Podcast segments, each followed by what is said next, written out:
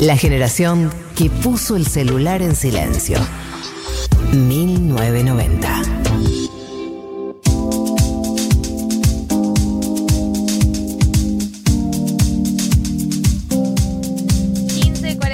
quedan 17 minutos de 1990, eh, pero en estos 17 minutos vamos a hacer dos cosas. Uno, recomendarle cosas y dos, aprender sobre impuestos.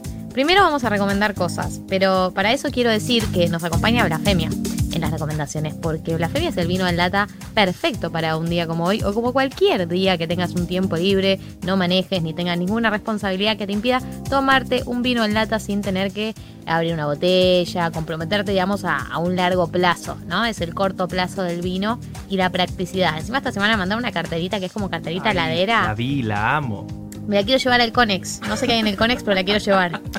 y que me revisen y que no se den cuenta que tengo vino adentro que me traje yo. No, no hagan eso, no hagan eso. Era soñar, soñar con cosas.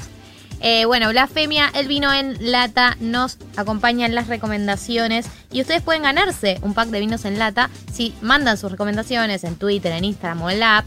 Pero recuerden que si lo mandan por la app, manden su número de teléfono, un usuario de redes sociales, pues si no, no tenemos cómo contactarles y hacerles llegar estos vinos. María Martín, ¿qué recomendaciones han traído?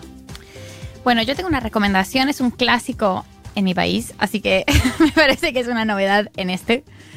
Eh, decilo, Marto, decilo, ¿cómo vas a bardear? No, no, iba a preguntar si en mi país iba a ser Argentina, no.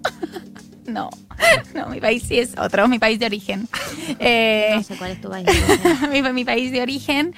Eh, es una en, realidad es bastante conocida, pero como ahora llegó, salió hace un par de años, salió de, la radio del dial AM, FM, de donde estuvo cambiando y ahora está en Spotify, eh, se puede volver un patrimonio universal. Es Diana Uribe.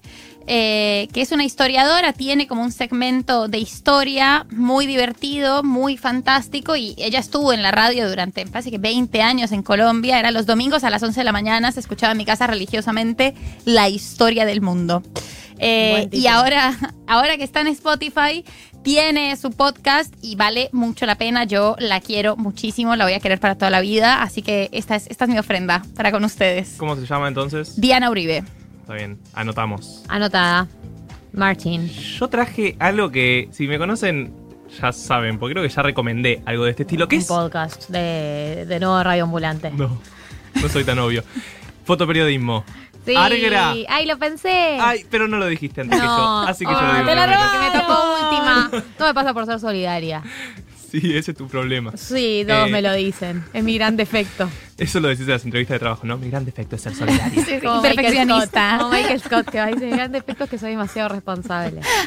Bueno, eh, ARGRA es la Asociación de Fotoperiodismo Argentino y tiene la muestra anual que realizan todos los años, a la cual siempre voy, y este año, como se imaginarán, es virtual. Así que pueden entrar a argra.org.ar y ven la muestra del 2019 de fotoperiodismo argentino. Yo la vi y es increíble. El fotoperiodismo argentino es un fotoperiodismo espectacular. Esa muestra es increíble. Todas las muestras de todos los años. ¿Cómo dice?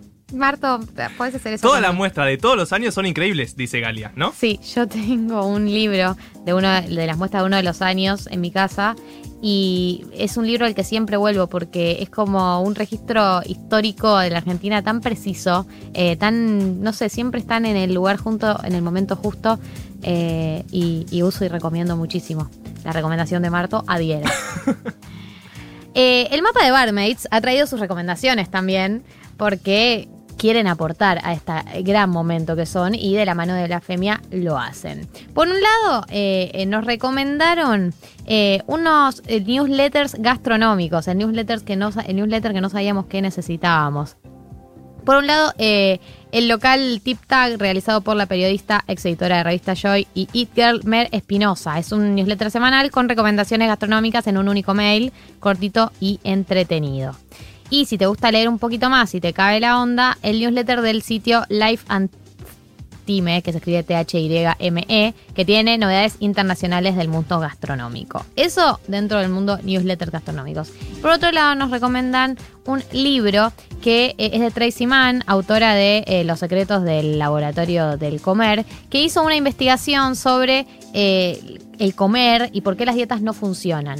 Eh, y lo que, a la conclusión a la que llego después de llevar más de 20 años estudiando, gente que come en su laboratorio y distintos hábitos alimenticios, es que eh, lo que deshace es la idea esta de que una, cuando viste, cuando una persona quiere comer menos y dice mi problema es el autocontrol, digamos que no me sé controlar, bueno, que eh, engordar o no engordar, eh, pesar más o pesar menos, no tiene que ver con la fuerza de voluntad de las personas, no tiene que ver con el autocontrol, sino que entran un montón de otras variables y que no hay una correlación tan directa entre el autocontrol y lo que uno pesa, sino que es una cualidad medio mítica y que no es lo determinante en cuanto a lo que pesamos o no pesamos. Claro. Así que eh, ese es el, el libro que recomienda. El libro se consigue en Amazon y el sitio oficial es Secrets from the Eating Lab, secretos del laboratorio de la alimentación.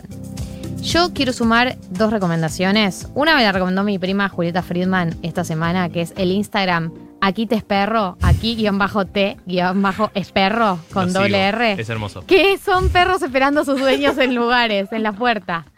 Eh, por favor, véanlo.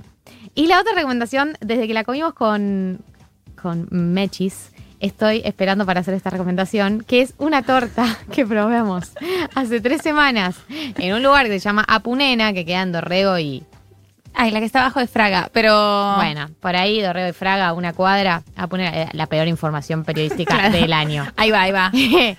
Eh, es Dorrego 1301, Apunena, el, el lugar de comida asiática. Tienen una torta, si pueden, si tienen tiempo, si tienen la plata, lo que sea, tienen una torta que es de queso con matcha. ¿Vieron el té de matcha, el té verde? Tipo De cheesecake Mechis. de matcha, de mechis.